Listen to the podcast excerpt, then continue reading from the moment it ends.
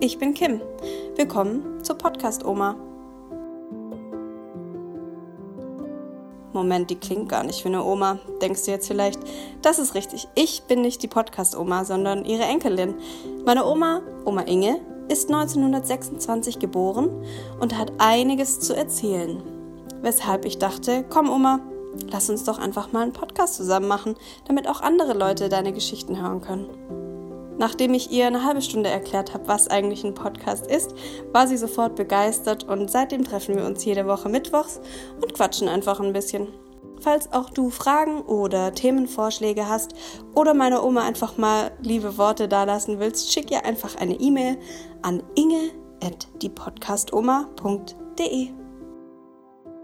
Und jetzt viel Spaß. Hallo Omi. Hallo. so, heute dachte ich mir, ich frage dich einfach mal ein paar Sachen über dein Leben. Ja. Weil es haben einige Interesse daran, dich einfach mal kennenzulernen. Mhm. Wer ist eigentlich diese Inge, mhm. die uns da immer was erzählt hier? Mhm. die klebt da noch ein bisschen Erdnuss am Arm. Für nachher. Für später. So, genau. Deshalb ähm, erzähl doch einfach mal, wo du geboren bist und wann. Ich bin an einem 12. März im vorigen Jahrhundert geboren. 1926. Aber nicht im Schwabeländle. Nein, Nein, sondern in Löcknitz. Das ist ein kleiner Vorort vor Stettin. Stettin ist die Hauptstadt von Mecklenburg-Vorpommern gewesen und jetzt polnisch. Hattest du noch Geschwister? Ja, äh, die sind aber alle vor mir geboren und zum Teil leider schon verstorben. Ich hatte dann meinen Bruder, der zwölf Jahre älter war, und meine Schwester, die sieben Jahre älter war, hatte also wenig von meinen Geschwistern. Meine Mutter starb leider sehr früh, als ich fünf Jahre alt war, und mein Vater war demzufolge natürlich gezwungen, wieder zu heiraten. Er tat es auch. Ich hatte dann auch eine äh, sehr liebe Mutti, aber sie bekam keine Kinder mehr. Also ich blieb alleine, denn meine Schwester die ja älter war, ist dann aus dem Haus gegangen und mein Bruder, der noch älter war, ist zur damaligen Wehrmacht gegangen, hat sich freiwillig zur Luftwaffe gemeldet. Darf ich kurz was zwischenfragen? Bitte. Du sagtest, dein Papa war gezwungen, nochmal zu heiraten. Ja, mit drei Kindern muss man das schon. Das heißt, er hat sich umgeguckt, wer ist noch frei, die heirate ich, die nächstbeste oder kannten die sich schon vorher? Nein, die kannten sich vorher noch nicht. Aber es ist ja so, heutzutage, glaube ich, äh, würde äh, ein Mann mit drei Kindern auch allein bleiben. Hm. Aber das, sowas gab es ja gar nicht früher. Äh, ein Vater konnte mit dem Kind nicht wie soll ich mich ausdrücken, nichts anfangen. Ein Mann hat damals nicht die Mutterrolle übernommen, Nein. so wie das heute öfter mal so, ist. Ja, so will ja. ich sagen, ja. Das war gar nicht möglich. Mhm. Ne? Okay, dein älterer Bruder ist also zur Wehrmacht gegangen. Mhm. Das war 1900... Ähm, mit 17, 32. Mhm. Und kam er wieder? Nein. Hm. Er ist im Krieg gefallen. Wann habt ihr davon erfahren? Hm, vielleicht vier Wochen nach dem, seinem Tod wurde das bekannt gegeben. Und deine Schwester war bei euch dann noch die ganze Zeit? Nicht die ganze Zeit, nein. Meine Schwester war 21 äh, Jahre, als sie ein Kind erwartete, aber keinen Mann hatte. Und da hat mein Vater, wie es früher üblich war, sie rausgeschmissen. Hm. Und sie musste also ihr Elternhaus verlassen, was heute unmöglich ist. Hm. Denn heute wirft man ein Kind nicht raus, deswegen. Hm. Aber früher waren die Zeiten so. Er war der Ansicht, er konnte sich das nicht leisten, ein, eine, ein Kind zu haben mit einem unehelichen Kind. So waren die Sitten früher.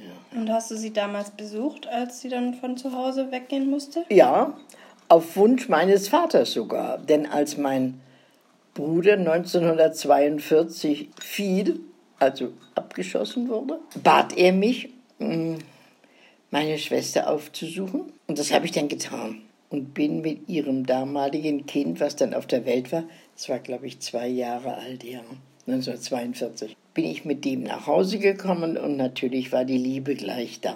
Du bist dann mit deinem Neffen quasi bei euch zu Hause spazieren gegangen und die Leute haben dich komisch angeguckt, oder? Nö, Nö? die Leute nicht.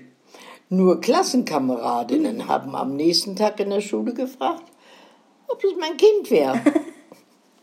Dann bin ich nie mehr mit ihm spazieren gegangen.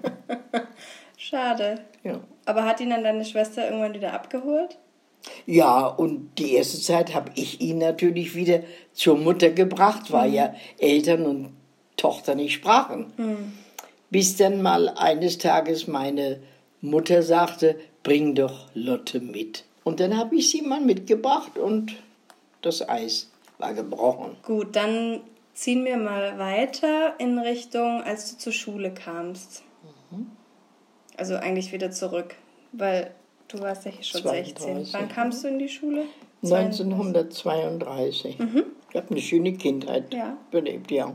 Mhm. Ich hatte ja wieder eine Mutti, die war vom Beruf Schneiderin, nähte mir schöne Kleider. Ich bin aber nicht gerne zur Schule gegangen, muss ich gleich sagen. Nee. Nein, Warum? ich fand es einfach zu Hause schöner. Ich hatte zu Hause einen wunderschönen Spielplatz.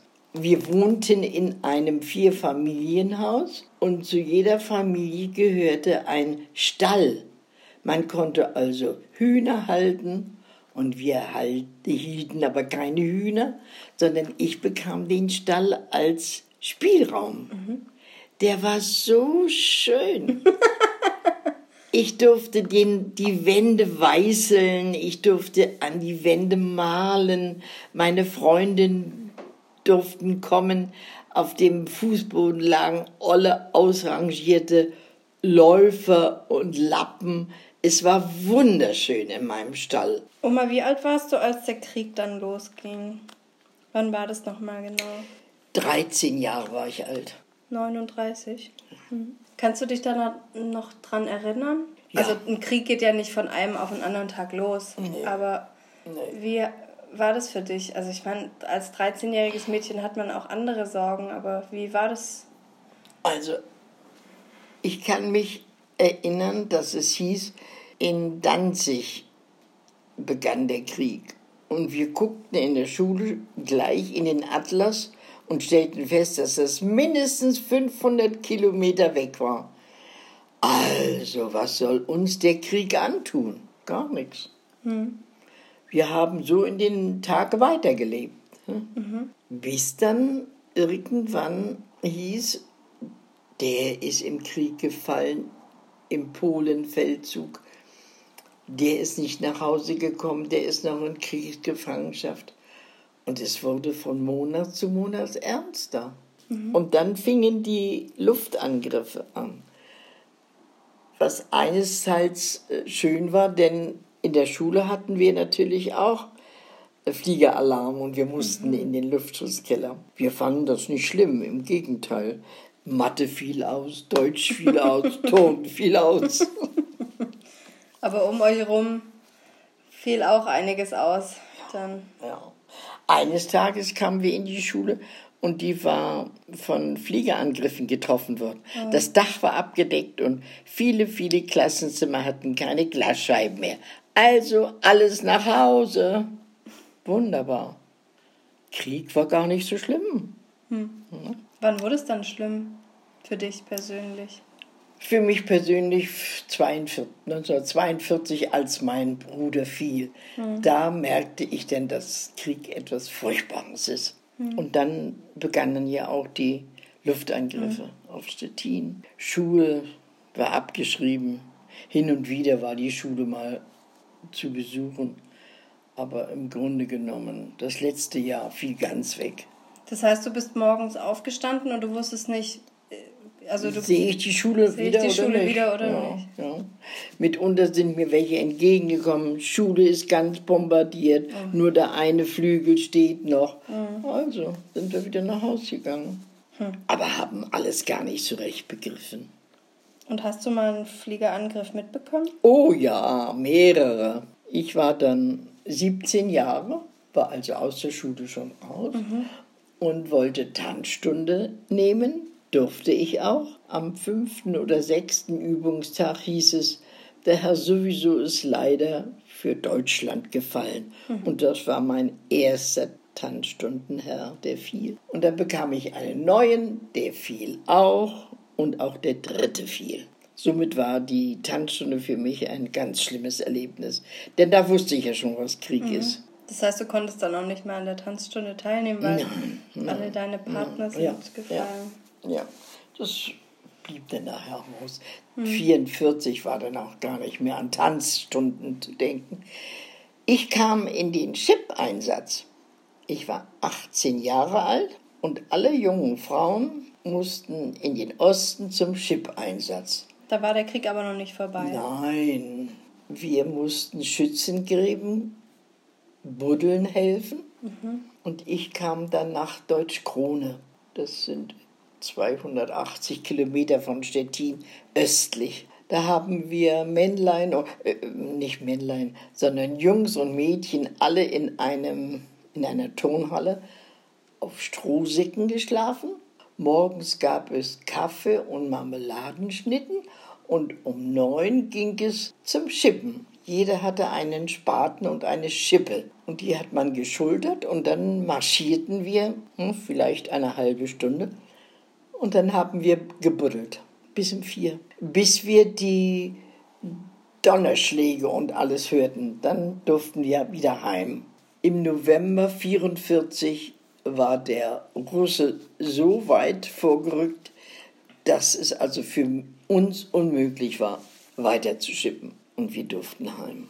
Da also knapp ein Jahr warst du dann da? Nein, nein, so lange nicht. Nee. Vom Sommer, vielleicht vier Monate. Mhm. Und als du wieder zu Hause warst, was war dann? Dann ging ich meinem Beruf nach, ein paar Wochen. Was war dein Beruf? Ich war damals bei der Post, Angestellte.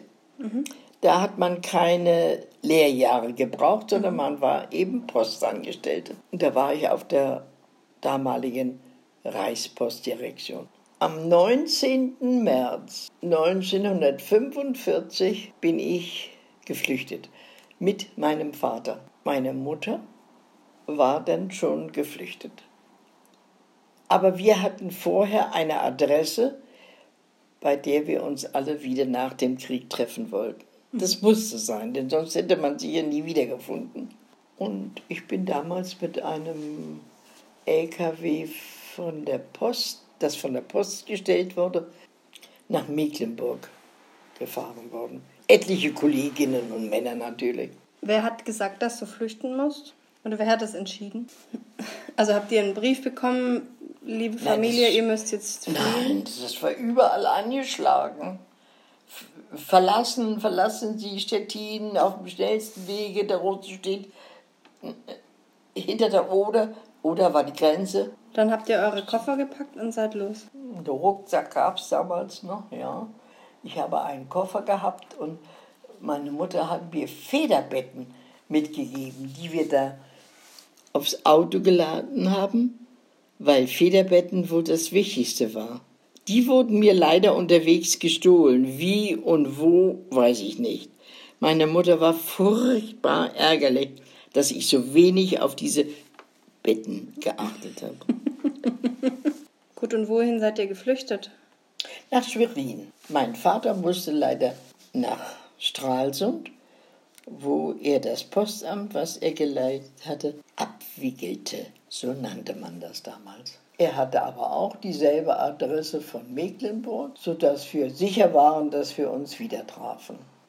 So, wir waren stehen geblieben bei den Federbetten, die dir gestohlen ja, wurden. Ja. Ihr seid dann also in Schwerin angekommen und habt wo dort gelebt?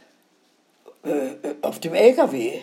Wie auf dem LKW? Ja, da haben wir uns zugedeckt und Tagelang? Nirgends. Wo sollten wir hin? Aber wir sind dann zwei Tage später, wir sage ich immer, ich, zu dieser Adresse gefahren und das war Lübten bei Ludwigslust in Mecklenburg. Und als ich dort ankam, war meine Mutter mit dem Neffen Jürgen schon da und wir hatten oben im Dachgeschoss zwei Zimmer und nebenan war noch ein Zimmer frei und da hieß es denn von der Frau Wegener, da kommt wahrscheinlich auch noch ein Flüchtling. Dieser Flüchtling war aber ein russischer Offizier, vor dem wir furchtbare Angst hatten, aber unbegründet, denn es war ein ausgesprochen netter Mann. Das heißt, du hast da mit deiner Mama, also mit deiner Stiefmama. Ja, und mit meinem Neffen Mit deinem Neffen. zusammengelebt, in der Hoffnung, dass mein Vater auch bald zurückkam. Es fehlte immer der Vater. Und der kam dann auch irgendwann, der Papa. Der kam auch, ja. Und zwar zu Fuß von Stralsund. Also fragt mich nicht, wie er aussah. Es fuhren ja noch keine Züge, er ist so per Anhalter gefahren. Ich war dort in Lepten auch auf der Post beschäftigt und verdiente somit auch ein paar Mark. Dann hörten wir, dass in Stettin der Russe sei und äh, zum Teil auch plündert und vergewaltigt und, und, und. Aber mein Vater sagte dann, hier sind wir ja auch unterm Russen. Also können wir auch wieder nach Stettin zurück. Also sind wir wieder nach Stettin. Mit Bus, mit Bahn, zu Fuß, mit Rucksack, mit Koffer, ohne Federbett. Und als ihr dort ankamt, was war dann da mit eurem Haus? Da war der Pudel drin. Wir kamen da nicht mehr rein, sondern gingen in unsere frühere Wohnung in der Postsiedlung. In diesem Haus wohnte kein Mensch. Das war nur alles ausgeplündert. Keine Türen, keine Fenster, aber wir hatten ein Dach über dem Kopf. Und da blieben wir denn ein paar Wochen. Mein Vater kriegte dann Arbeit in Rostock. Wir zogen also nach Rostock. Das war der 1946. Da warst du dann 20. Ja. Wo war eigentlich deine Schwester da die ganze Zeit? Also die Mama von dem Kleinen. In, in Bad Polzin war sie evakuiert, weil sie wieder ein Kind zur Welt gebracht hat. Von der wussten wir nichts. Aber die hatte auch diese Adresse, Lübten. Aber die kam nicht dorthin? Nein. Wann hast du dann wieder von ihr gehört? Noch im Jahr 46, als sie uns mitteilte, dass sie ihr drittes Kind bekam. Da habt ihr sie dann auch wieder getroffen? Nein, ich gar nicht mehr. Bis zu ihrem Tod nicht mehr. Wir durften nicht ausreisen, sie konnte nicht ausreisen. Sie hatte ja nur noch jetzt ihre zwei Kinder. Denn den dritten, den ersten Sohn hatten ja meine Eltern. Hm? Sie hatte furchtbares Pech mit diesen Vätern. Der erste ist gefallen, der zweite ist gefallen und der dritte war Landwirt und hat sich beim Pflügen mit seinem eigenen Traktor totgefahren. Sie war nun nur noch wieder alleine mit ihren beiden Kindern. Es ging ihr sehr schlecht, denn 48 wurde sie krank. Bis 52, da starb sie. Aber du hast sie dann quasi. Nicht mehr gesehen. 44 das letzte Mal. Bei der Geburt ihrer zweiten Tochter. Verrückt. Ja. Gut, also du hast dann mit deinen Eltern und mit deinem Neffen in Rostock gelebt. Ja. Da leitete mein Vater das Fernsprechamt und ich kriegte somit auch eine Stelle auf dem Fernsprechamt. Mir gefiel es anfangs sehr gut, bis ich merkte, dass die ganzen Aufsichtsdamen alte, unverheiratete, verknöcherte Weiber waren. Und da habe ich mir gesagt, niemals bleib ich bei der Post und bin darum 1948 weg Wohin? Nach Warnemünde. In Rostock hast du aber noch jemand Wichtiges kennengelernt für die Geschichte wichtig, oder? Wen denn? Äh, In Warnemünde. Äh, in Warnemünde. Mhm. Einen jungen Mann. Heinz hieß er mit Vornamen. Mit ihm habe ich viele schöne Tanzveranstaltungen mitgemacht. Also Partys. Was? Partys. Und Ihr wart also ein Liebespaar, sagen Ja. wir mal. Ja, ja. Ja, ja. mir gefiel es also sehr, sehr gut in Warnemünde. Bis ich dann mal merkte, dass mir also mein Heinz nicht immer treu war. Und das konnte ich natürlich gar nicht leiden. Der alte Heinz. Ja. ja. Und somit lernte ich mal meinen späteren Mann kennen. Und zwar hatte er in Warnemünde ein Fuhrgeschäft und fuhr Baumaterialien. Aber er und Heinz kannten sich doch da. Ja, die kannten sich, ja, natürlich, ja. Wir waren ja auch noch nicht auseinander. Man muss ja auch nicht, äh, man kann ja auch mit zwei, drei, vier Herren bekannt sein. ne? Ja. Wir waren auch mal bei einer Tanzveranstaltung zu dritt am Tisch gesessen. Die Oma fuchtelt hier immer wie wild auf der Tischdecke mit ihren Händen rum vor Nervosität. Entschuldige bitte. Weil, weil ich nervös bin. Das habe ich nicht gemacht. Das wäre ich. Und wann hast du dann den Heinz abserviert? Wahrscheinlich nachdem ich den ersten Kuss von meinem Walter bekam. Aha, so schnell geht das also. Ja, das war äh, früher schon ein bisschen was anderes. Da küsste man nicht jeden Abend einen anderen. Das war also, halten wir nochmal fest, 1950? Mhm, 52. 52. 1952 fing also die Liebesgeschichte mit meinem Opa an. Wir haben uns auch ganz schnell verlobt, weil wir uns einig waren, dass wir zusammenbleiben wollten. Es war auch klar, dass wir nicht lange warten wollten mit der Hochzeit, sondern die sollte ein Jahr später sein. Wo habt ihr geheiratet? In Warnemünde. Aber keine kirchliche Trauung. Ich bin nur standesamtlich getraut. Weil wir damals, kurz vor unserer Hochzeit, den Plan hatten, in den Westen zu gehen. Man kam nicht raus. Man, man kriegte keine Fahrkarte nach Stuttgart Nee. oder nach Hamburg oder nach München. Wir wollten gar nicht nach Stuttgart, wir wollten gerne nach Hamburg. Als Norddeutsche gehst du ja, gerne wieder nach Norden. Also wir kamen nicht nach Hamburg, sondern wir heirateten. Und machten eine Hochzeitsreise nach Oberhof. Somit kriegten wir Fahrkarten durch den FDGB, Freien Deutschen Gewerkschaftsbund verlebten dort unseren Urlaub und in den Koffern war für jeden ein Bettbezug, ein Laken, ein Kopfkissen und zwei Nachthemden, weil wir wussten, dass wir also unbedingt die Wäsche brauchten. Sonst habtet ihr nichts dabei? Doch. No. Klamotten Ja, normal. ja, ja. Und Wo ist denn Oberhof? In Thüringen. Aber auch im Osten. Ja, ja, ja. Und wie seid ihr dann in den Westen gekommen? Und dann hörten wir in Oberhof im Radio, dass in Berlin die Grenzen von Ost nach West geschlossen waren. So. Und wir saßen in Oberhof und waren wahrscheinlich gezwungen, wieder nach Warne- Warnemünde zu gehen. Dort hatten wir uns ja nicht abgemeldet, nur zum Urlaub abgemeldet. Und als der Urlaub nach 14 Tagen zu Ende war, waren wir ja gezwungen, nach Berlin zu fahren.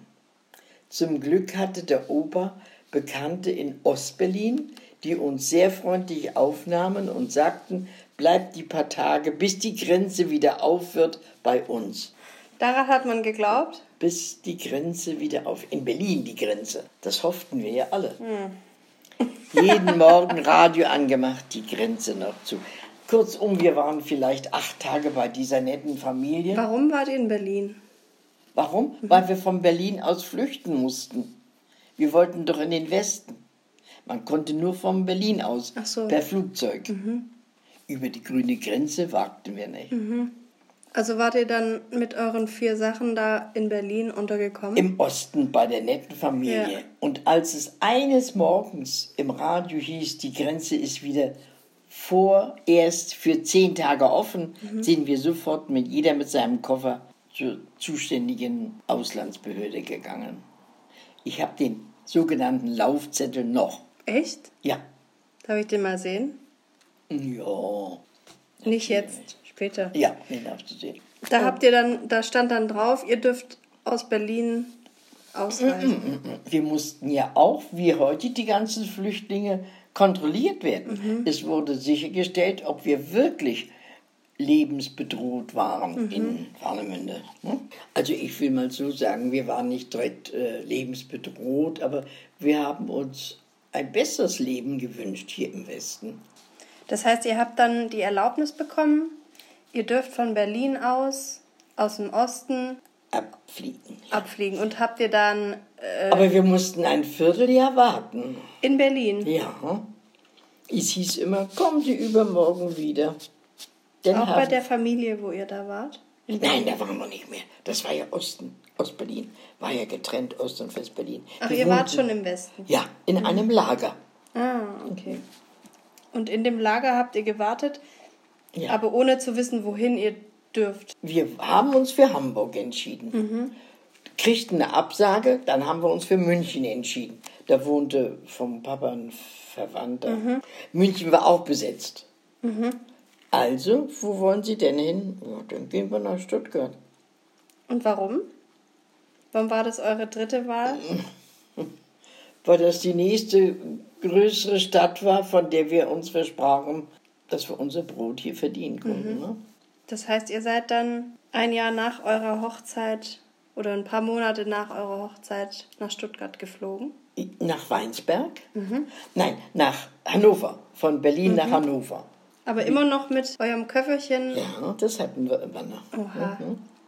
Warum genau habt ihr euch erhofft, im Westen ein schöneres Leben zu haben? Was war denn am Osten so scheiße? Es war doch gerade erst der Anfang vom Osten und Westen. Es war alles scheiße drin.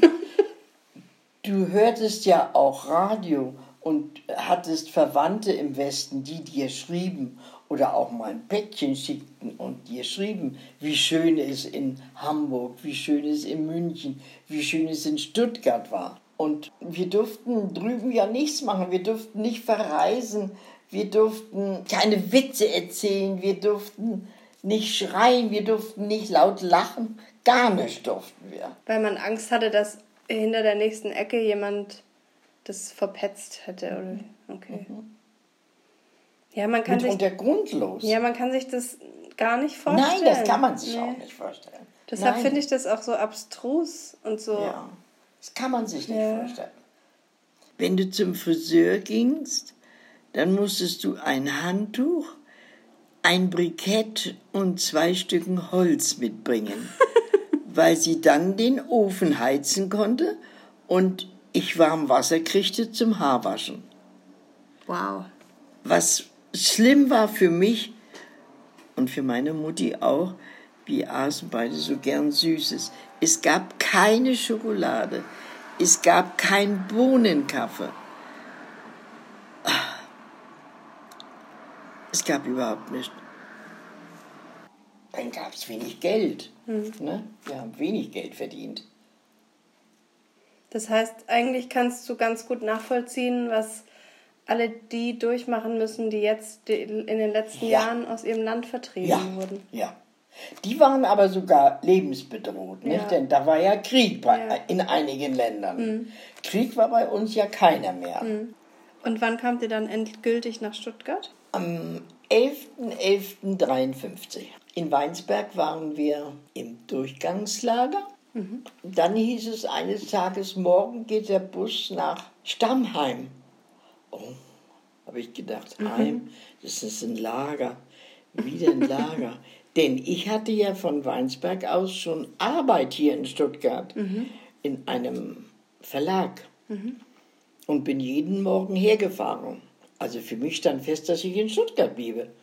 Und als uns der Bus in Weinsberg abholte und wir nach einer Stunde in Stammheim eintrafen, hieß es, Sie bleiben alle im Bus sitzen, Sie kommen weiter nach Rastatt. Rastatt? Wo ist Rastatt? Bei Baden-Baden. Nein, das ich nicht. Ich arbeite ja hier. Dann steigen Sie mal aus. Opa musste drin bleiben. Ich raus zur Lagerleitung. Ja, warum wollen Sie nicht nach Rastatt? Ich sage, ich habe Arbeit hier. Ach so. Und können Sie nicht kündigen? Ich werde nicht kündigen. Ich bin ja froh, dass ich Arbeit habe. Also, und so blieben wir hier. Kriegten erst einen Raum mit einer anderen Familie. War weniger schön, aber da wurde Opa sehr krank. Und aufgrund seiner Krankheit kriegten wir denn die Küche als Wohnraum. Also alleine. Hm? Mit einem Bett und dann habt ihr in der Küche geschlafen, oder wie? Praktisch, ja. Ja. Es waren zwei Betten, Oberstock und Unterstock. Ich schlief oben, weil ich das einfach schöner fand. Opa unten.